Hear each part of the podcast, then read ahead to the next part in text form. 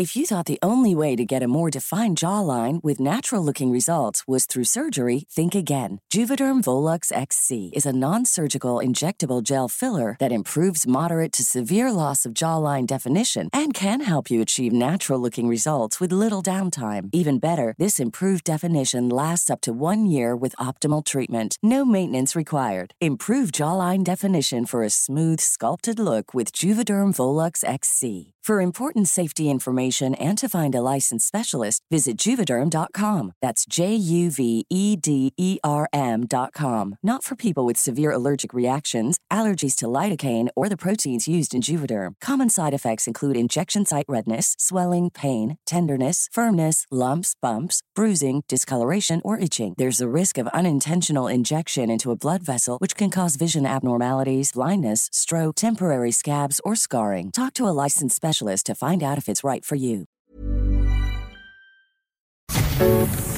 Este podcast es presentado por Health Addiction, línea de suplementos funcionales de alta calidad. Especialista en medicina antiedad y medicina mente-cuerpo. Reconocida nutrióloga funcional, conferencista y escritora a nivel mundial. Ella es Natalie Marcus. Este es su podcast y en cada episodio aprenderemos a resetear, reparar y regenerar. Aquí comienza las tres R's de Natalie Marcus. Bienvenidos a un capítulo más de las tres R's. Siempre podemos reparar, regenerar y resetear nuestro cuerpo y nuestra mente para una vida saludable.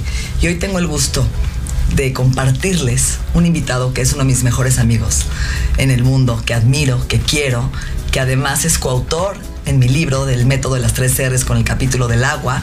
Es hoy el director deportivo en cuanto a nutrición de los equipos importantes de fútbol en Europa. Es también especialista en epigenética aplicada para optimizar la salud del ser humano en Europa. Mi querido Esteban Peiro, bienvenido. ¿Cómo estás, querido? Bien hallado y un placer estar aquí, estar en casa, ¿no? Con, yo te considero de, de mis inicios parte de mi familia, amiga.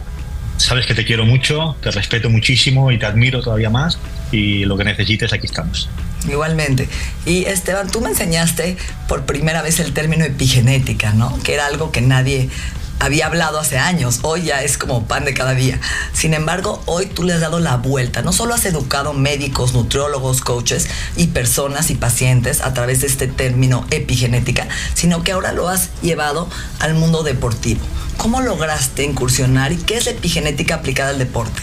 Bueno, al final la vida te va llevando por caminos que no esperas. Eh, yo tengo un máster en nutrición epigenética eh, que, obtuve en Alemania, pero sobre todo también tengo de mis inicios un máster en nutrición de alto rendimiento, que realmente es un poco el campo que había trabajado siempre, pero no en el fútbol de alta competición.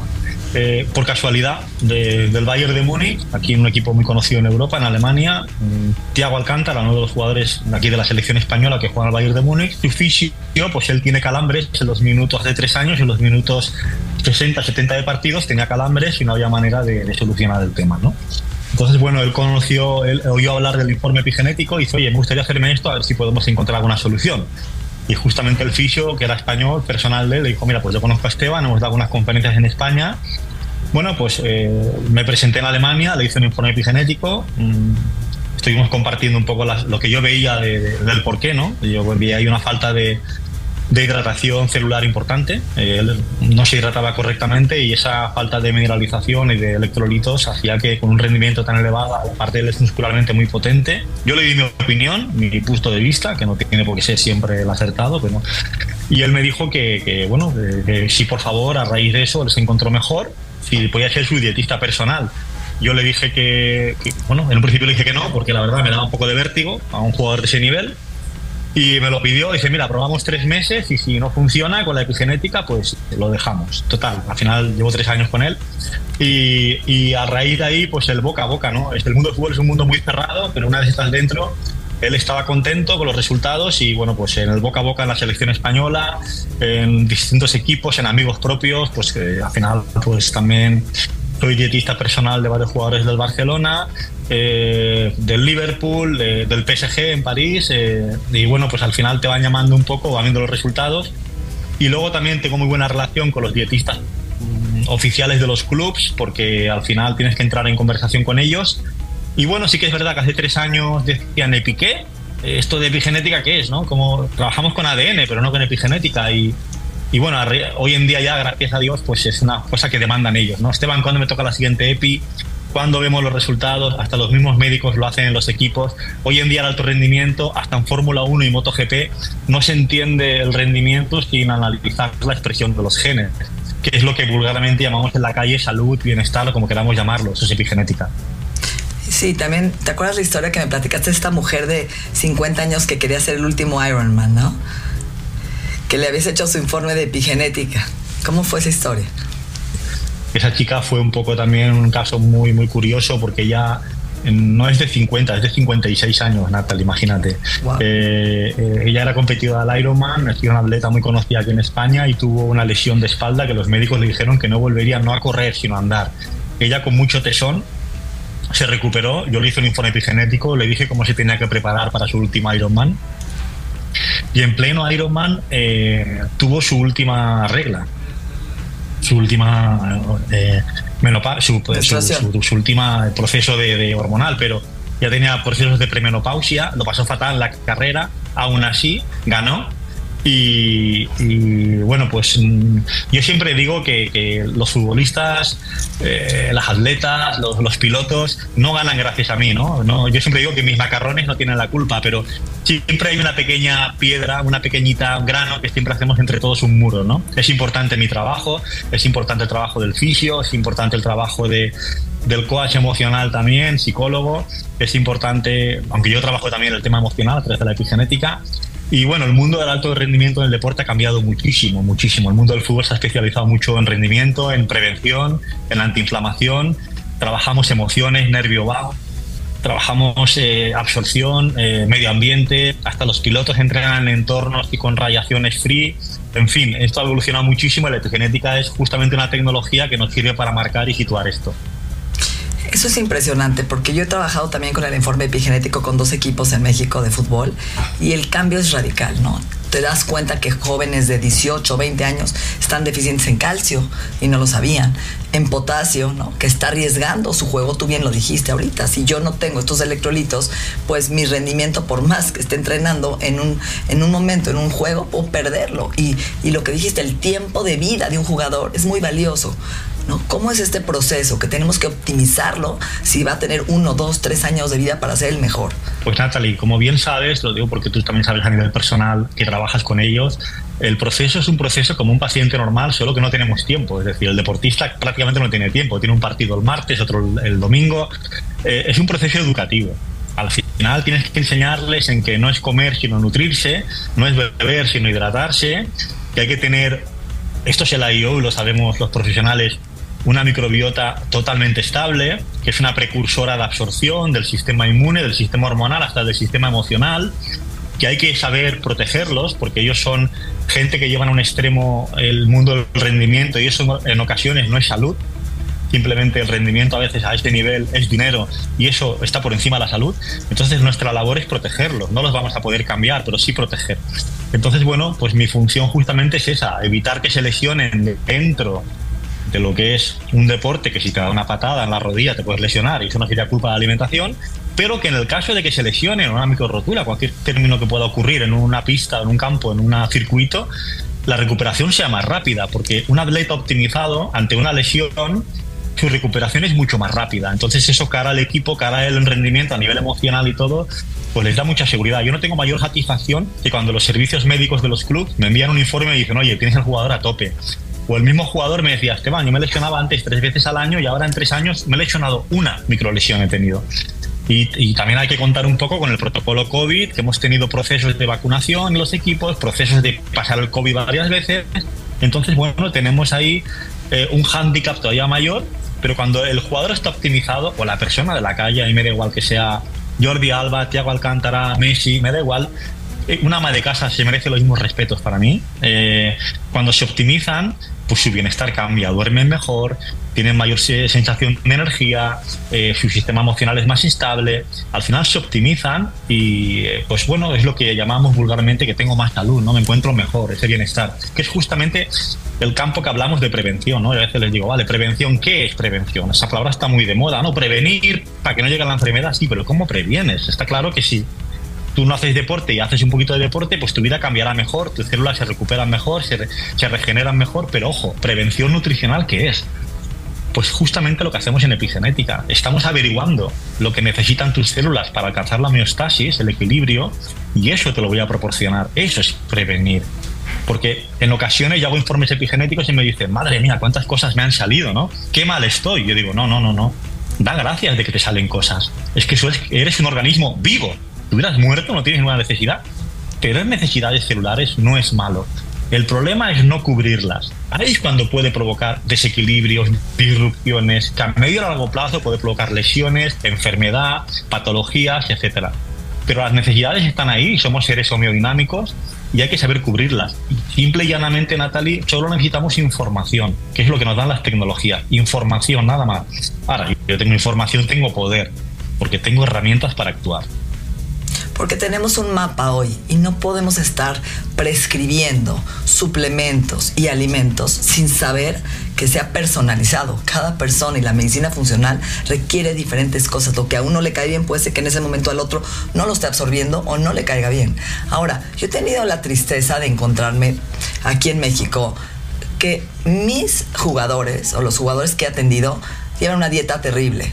Toman cerveza, toman mucho alcohol, cocinan con aceites comestibles baratos, no tienen cultura en México de la nutrición, ¿sí? Y dices, ¿cómo un jugador que gana tanto sigue comiendo alimentos chatarra? Que no valora la importancia de lo que comes es poder, es información. ¿Cuál sería una dieta hoy que tendría que hacer un deportista de alto rendimiento? Una dieta antiinflamatoria, mediterránea. Lo que comentas es un poco cierto. Yo me quedé asombrado cuando entré en el mundo del fútbol, está cambiando mucho. Es el mundo del deporte aquí en Europa que más dinero mueve. Los clubes son que tienen un poder adquisitivo enorme y sin embargo era un mundo que en el tema nutricional estaba un poquito atrasado. ¿no? Ahora se han dado cuenta de que para mantener un jugador que vale tanto dinero y les cuesta tanto dinero hay que optimizarlo, no solamente hay que repararlo cuando se estropea. Entonces, eso es crucial. Has tocado un tema que es también eh, importantísimo, la suplementación deportiva. Yo cuando me encontré con la primera vez con Thiago Alcántara en su casa en Alemania, tenía una mesa llena de botes de todo tipo. Yo digo, ¿qué te funciona y qué no? No lo sé, me lo tomo todo. Pues, pues algo, no, algo no va bien porque aún así tienes problemas. Entonces, yo creo que tiene que ser, has dicho la palabra clave, personalizar, sea un deportista o una persona normal. Pero en el caso del alto rendimiento, la personalización exige un paso más. La dieta tiene que ser antiinflamatoria, tiene que ser alcalina, tiene que ser enzimática, orgánica, lo más natural posible y sobre todo adaptada a cada momento de la temporada. No lo mismo pretemporada, que, a mitad temporada, que una final de Champion. Eh, bueno, eso es lo que estamos intentando, educar a que sepan que cada momento de, su vida y de su proceso celular hay que darle lo que necesitan. Y para eso entra también en juego, como bien sabes, el tema de la suplementación, que lo hemos hablado muchas veces. La suplementación hoy en día, por desgracia, digo que la alimentación a veces no es suficiente, es algo crucial y la suplementación es otro mundo aparte. Como te suplementes mal, lo único que vas a conseguir es, en vez de beneficios, te vas a inflamar más, vas a cargar el hígado, vas a cargar el riñón, va a ser peor. Y eso es un tema que yo cuido muy mucho con mis jugadores. Yo les digo, mira, eh, la alimentación tiene que ser lo más parecido posible, igual que la suplementación, a la naturaleza, que es la madre naturaleza es la más sabia. Y por encima de todo, tiene una premisa que es la eficiencia. La madre naturaleza es siempre eficiente. ¿Qué significa que es eficiente? Que con poquito consigue mucho. El ser humano somos al revés, sobre todo con suplementación. Con mucho conseguimos poco y ahí viene la inflamación. Entonces, la, suplementación tiene que ser como la alimentación, orgánica, enzimática, muy bien formulada, que se absorba. Por lo tanto, con dosis pequeñas conseguiremos el resultado. Si yo utilizo macrodosis y no les consigo el resultado, es que algo no va bien. Entonces, esa suplementación tiene que ser absolutamente personalizada. ¿Cuántos jugadores tengo yo que han tenido procesos de, carencia o de necesidad de vitamina D3, de omega 3 EPA, de, magnesio, y están tomando citrato, óxido, bixlinato, ¿cuál me tomo, no? Al final esto es un mundo perdón por la expresión, muy prostituido por las redes, por Amazon, por hoy en día te puedes comprar lo que quieras a modas. Y, oye, y el ayuno intermitente, y la dieta paleo, la dieta ceto, la dieta, cada, cada día están bombardeados por una cosa. Yo siempre digo que todo funciona y todo no funciona, depende de quién seas y cómo seas y en qué momento estés. El Instituto de Salud Funcional Mente Cuerpo es la primera institución certificadora en salud funcional en habla hispana donde certificamos a los profesionales de la salud para integrar todos los conocimientos de salud física, mental y espiritual. Visítanos en isfmc.mx.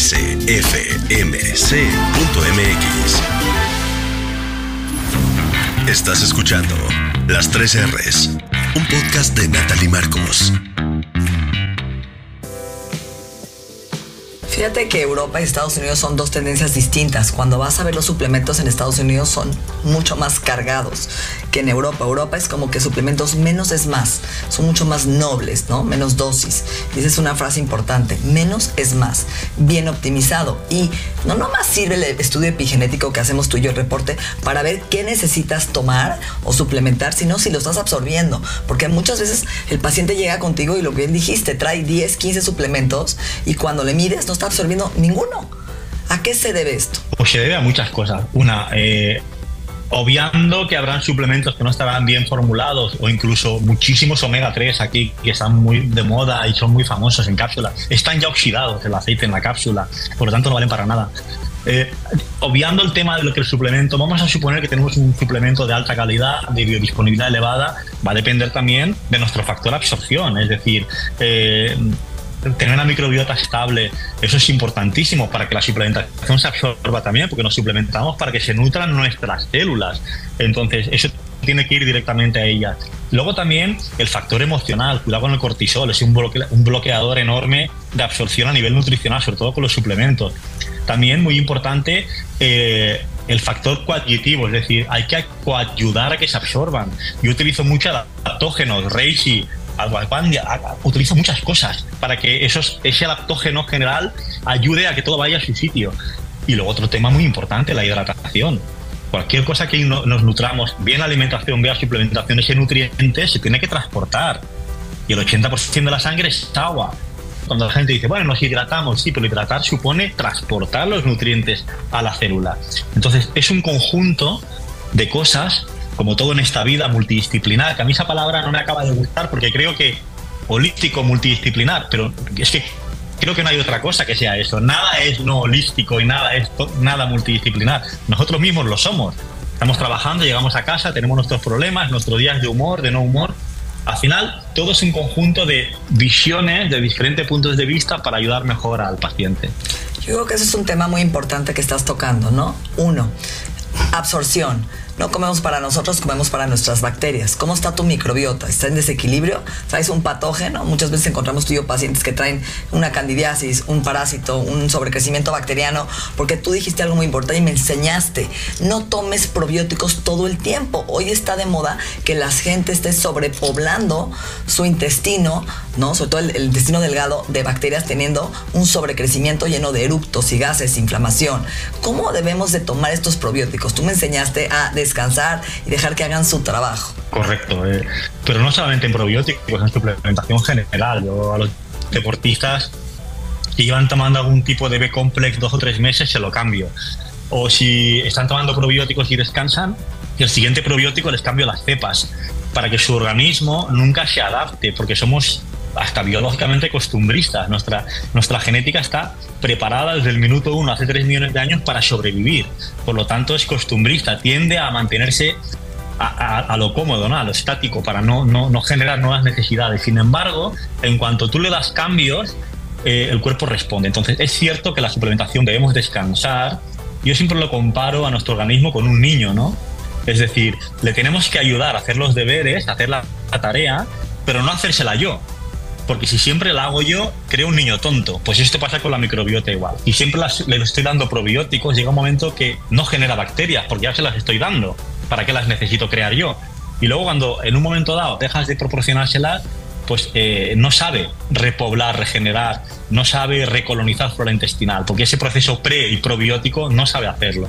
Entonces, como bien dices, es bueno suplementar, descansar, pero esto pasa con la alimentación también. La gente, el otro día en un programa de radio aquí me preguntaban, ¿qué, ¿qué come la gente en España? La gente come lo que le gusta. Aquí comer es un placer, nadie come lo que no le gusta. Entonces tendemos a comer siempre lo mismo. Y eso genera hipersensibilidad, genera, nosotros nacimos hace 3 millones de años comiendo genéticamente lo que podíamos y cuando podíamos, y somos seres genéticos a nivel de cambio de alimentos. Ahora no hay ni fruta de temporada, es fruta congelada. Siempre tenemos la misma fruta todo el año.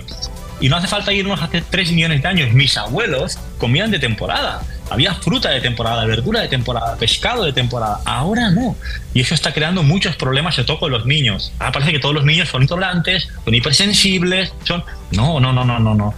Estamos preparados para ser personas normales. Solamente hay que saber darle al cuerpo lo que, lo que les damos. Yo les digo a mis deportistas también, somos genéticamente visuales. Ya ni siquiera miramos la comida cuando la comemos. Y eso es un error. Miramos el teléfono celular, la tele. Esto es eh, una.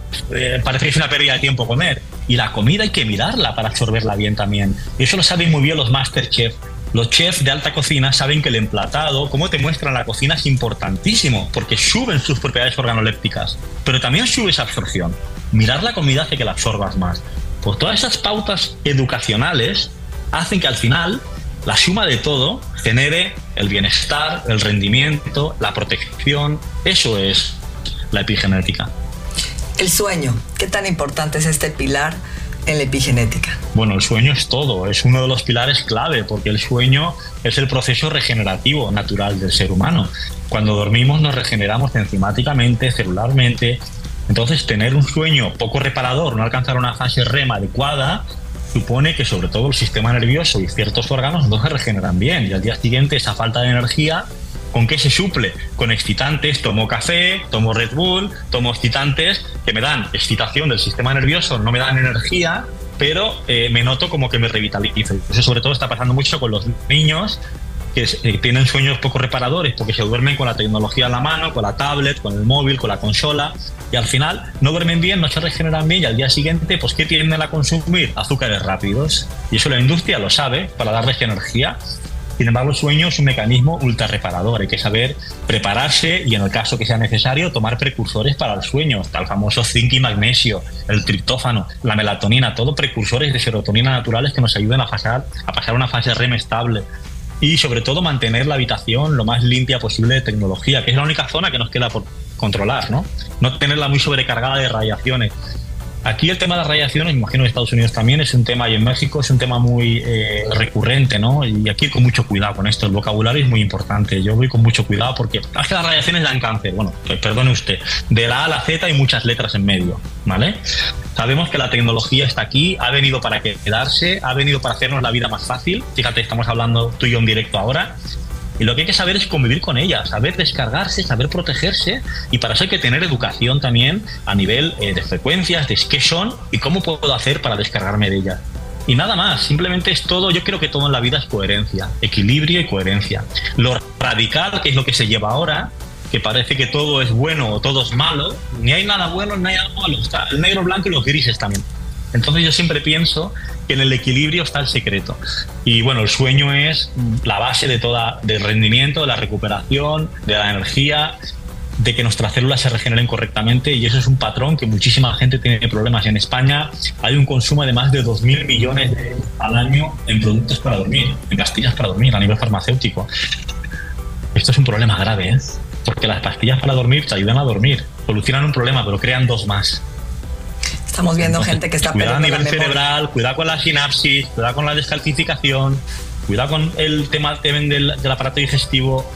Entonces, bueno, está claro que la farmacología ha adquirido un nivel espectacular y tenemos una calidad de vida muy buena gracias a ella, pero hay que también utilizarla de forma inteligente. ¿Cuál es la diferencia de un estudio de sangre a un estudio de epigenética? Vemos un paciente que llega con sus estudios de sangre y sale bien el potasio, el magnesio, el calcio. Y cuando haces el reporte de epigenética, le faltan todos los minerales, ¿no?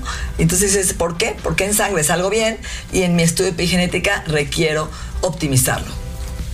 Bueno, esto es una pregunta bastante recurrente y es un poco un concepto que incluso a veces sin querer, Natalie, nosotros mismos confundimos al paciente solo con el vocabulario, ¿no? Porque yo hago un informe epigenético y le digo, mira, te ha salido que tienes carencia de vitamina D3. Esa palabra ya me estoy equivocando, porque cuando se haga un informe de sangre y le salga normal, va a decir, oye, usted me dice que tengo carencia y a la sangre me sale que estoy bien. Claro, entras en conflicto. Eso me pasa mucho en los equipos de fútbol que me dicen los servicios médicos. Esteban, tenemos tanta información que a veces nos liamos.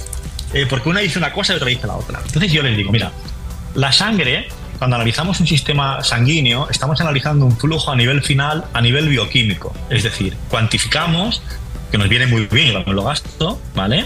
Para ciertos parámetros y para poder cuantificar necesitamos intervalizar. Si usted está entre 50 y 75 está bien, si está en 48 tiene carencia y si está en 90 tiene exceso.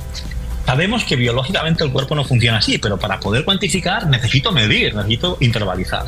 Y luego la sangre ya es un proceso final metabólico. Cuando hay un desequilibrio ahí, ya es un proceso final. Sin embargo, la epigenética nos da patrones e información a nivel celular. Normalmente hay expresiones celulares del ADN que están demandando nutrientes para alcanzar ese equilibrio que todavía en sangre no han aparecido. Y eso es lo que yo llamo prevención de verdad. Cuando la célula demanda algo que yo no le proporciono, durante ese momento que puede llegar una disrupción que aparece en sangre. Entonces, la información celular del ADN, de la epigenética, de ciertos patrones, es diferente a la información sanguínea. Y para que la gente de la calle lo entienda, yo le digo a mis pacientes, digo, mira, esto es como jugar a fútbol y a básquet. En ambos deportes jugamos con un balón y jugamos para ganar pero no tienen nada que ver. Es decir, yo no, el vocabulario es muy importante. Yo no puedo decir, mi jugador ha lanzado un chute a portería y ha metido canasta. Uf, me estoy confundiendo de tecnología. Entonces, el vocabulario es muy importante. Una cosa son necesidades celulares y otra cosa es el análisis sanguíneo final. A veces coinciden, pero a veces hay parámetros que aún no han salido o parámetros que han salido en sangre y en epigenética nos están demandando porque ya está el desequilibrio creado.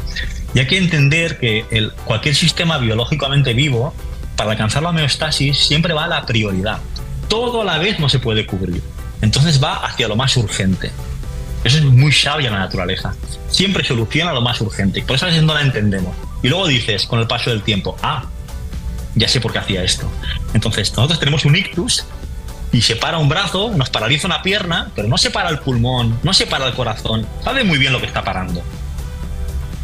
Sin embargo, siempre actúa por prioridades. Y eso pasa a nivel celular y cuando aparece a nivel sanguíneo, pues ya tengo otros parámetros. A mí la sangre me sirve mucho para detectar ciertas cosas, ciertas patologías y ciertas informaciones. Y la epigenética para otro. Hay que saber distinguir las tecnologías para qué nos sirven. Son complementarias, nunca sustitutivas. Yo siempre digo que ven al ser humano desde un punto de vista diferencial. Es como si yo voy a México, Natalie, me pones en una calle de México que no conozco, miro la pared y veo un graffiti. Miro la basura y digo, uff, la veo sucia. Imagínate que eso es la sangre, ¿no? Y yo digo, México está sucia. No, no, yo estoy viendo una calle. Ahora epigenética es lo mismo, solamente que cojo, subo hacia arriba, y hago una foto de México, de la Ciudad de México, y digo, ah, no, no, no, espera, espera, espera. Es que por aquí pasan muchos coches, resulta que esa calle eh, no recogen la basura, hay que limpiarla, falta un poquito de árboles en la ciudad, veo una visión global de las células. Lo otro es una visión puntual, que me sirve para muchas cosas, pero lo otro es a nivel global. Sí, es muy importante lo que acabas de decir. Y también la sintomatología del paciente, ¿no? A lo mejor lo que él pide cuando llega contigo es no estoy durmiendo y a lo mejor ni en la sangre ni en la epigenética lo está revelando y, en la epigenética habla del sistema inmune que está siendo afectado por no dormir, por ejemplo, ¿no? Entonces hay que escuchar al paciente, hay que conectar con el paciente o con la persona que viene contigo, qué quiere, qué necesita y eso aunado a todos estos pilares que hoy es, esta información es de tanto valor, podemos hacer un programa, un mapa personalizado para optimizar su potencial humano. ¿Cómo te gustaría cerrar este este podcast tan interesante, esta información de tanto valor que no solo se aplica a jugadores de alto rendimiento. Yo creo que todos los que están escuchando este podcast tienen que entender lo que estamos diciendo para hacerse estudios de sangre, hacer el reporte epigenética, ir con un profesional que adecue sus suplementos y su dieta para sus necesidades personales, para cada etapa de su vida, ¿no? Que es importante cómo vamos modificando, somos energía, vamos modificando nuestras necesidades. ¿Y qué te gustaría que hoy la gente se quede con, con una frase, un consejo? Mira, te voy a dar dos. Uno, póngase en manos de profesionales, ¿vale? Yo creo que justamente ahí, enfrente de mí en pantalla, tengo una de las mejores profesionales, no en México, para mí a nivel mundial, porque tienes una cosa que o se tiene o no, que es la pasión, ¿no? Los conocimientos se adquieren, pero la pasión se tiene o no, y tú la tienes. Entonces eso es importante, pónganse en manos de profesionales. Y la segunda, yo creo que aprovechense de las ventajas de hoy en día. Yo siempre pongo en mis conferencias el ejemplo de mi abuelo. Mi abuelo fumaba, vivió una guerra, murió de un cáncer y yo me enfadé con él cuando murió. Ahora que podía disfrutarlo, se murió. Y luego, desde el punto de vista de la madurez, pensé, no tenía culpa, él no tenía información. Fumaba, era carpintero, no se cuidaba. Pero hoy en día tenemos tecnologías como la epigenética, como el ADN, el fenotipo, los test de ADN, la sangre, orina, heces, microbiota, hay test eh, sobre crecimiento bacteriano. Tenemos tantas tecnologías para poder situarnos que todavía sí, Natalie, pudiendo cambiar por conciencia, seguimos cambiando por dolor. Solamente cambiamos cuando nos asustan. Y eso no es justo. Entonces yo creo que tenemos un campo ahora que es la prevención, el optimizar el bienestar, la salud, que es fantástico y tenemos un nivel de medicina, farmacología, tecnologías increíble. ¿Por qué tenemos que cambiar por dolor? ¿Por qué no nos educamos, nos concienciamos, sabemos cómo funcionamos? Todo el mundo sabemos qué tipo de combustible hay que poner a nuestro coche, diésel, gasolina, tal. Sin embargo, la gente no sabe lo que tiene que comer. ¿Cómo puede ser esto? Entonces yo creo que la conciencia, la educación es nuestro trabajo, pero lo tenemos al alcance hoy en día, no es tan inaccesible. Por lo tanto, yo creo que hay que ponerse en manos de los profesionales y personalizar. Ir con mucho cuidado con Internet, porque Internet ha informado mucho y a veces nos desinforma sin querer. Entonces, yo creo que hay que ponerse en manos de profesionales de verdad que nos personalicen el tratamiento con sus tecnologías, con sus sistemas de testeo, mapeo, análisis. Y al final, no es tan difícil. Pero ojo, no esperemos a caer. Vamos a evitar caer. Y eso es concienciarse y la prevención. Creo que eso sería para mí la frase final, ¿no? Es decir, si no tienes tiempo para cuidarte, a lo mejor algún día te das tiempo que tienes, te das cuenta que tienes tiempo para estar enfermo. Excelente, profundo y verdadero. Y creo que eso lo decimos para toda la gente que nos está escuchando. No te esperes a sentirte mal. Toma cargo de tu salud. No dejes que tus malos hábitos te rompan. Rompe tus malos hábitos. Nuestra mente y nuestro cuerpo se han transformado. El proceso continúa en la siguiente entrega de las 3 R's. Agradecemos la confianza de Health Addiction, el Instituto en Salud Funcional Mente Cuerpo y Bienestar. Las 3 R's, un podcast de Natalie Marcos. If you're looking for plump lips that last, you need to know about Juvederm lip fillers. With Juvederm Volbella XC and Juvederm Ultra XC, your lip look, whether it's subtle or bold, can last up to one full year with optimal treatment and no additional maintenance. Find a licensed specialist and see if it's right for you at juvederm.com today. That's J U V E D E R M.com. Add fullness to lips in adults over 21 with Juvederm Volbella XC or Juvederm Ultra XC. Do not use if you have severe allergies or a history of severe allergic reactions, or if you're allergic to lidocaine or the proteins used in Juvederm. Tell your doctor if you have a history of scarring or taking medicines that decrease the body's immune response or that can prolong bleeding. Common side effects include injection site redness, swelling, pain, tenderness, firmness, lumps, bumps, bruising, discoloration, or itching. As with all fillers, there's a rare risk of unintentional injection into a blood vessel, which can cause vision abnormalities, blindness, stroke, temporary scabs, or scarring. For full important safety information, visit juvederm.com.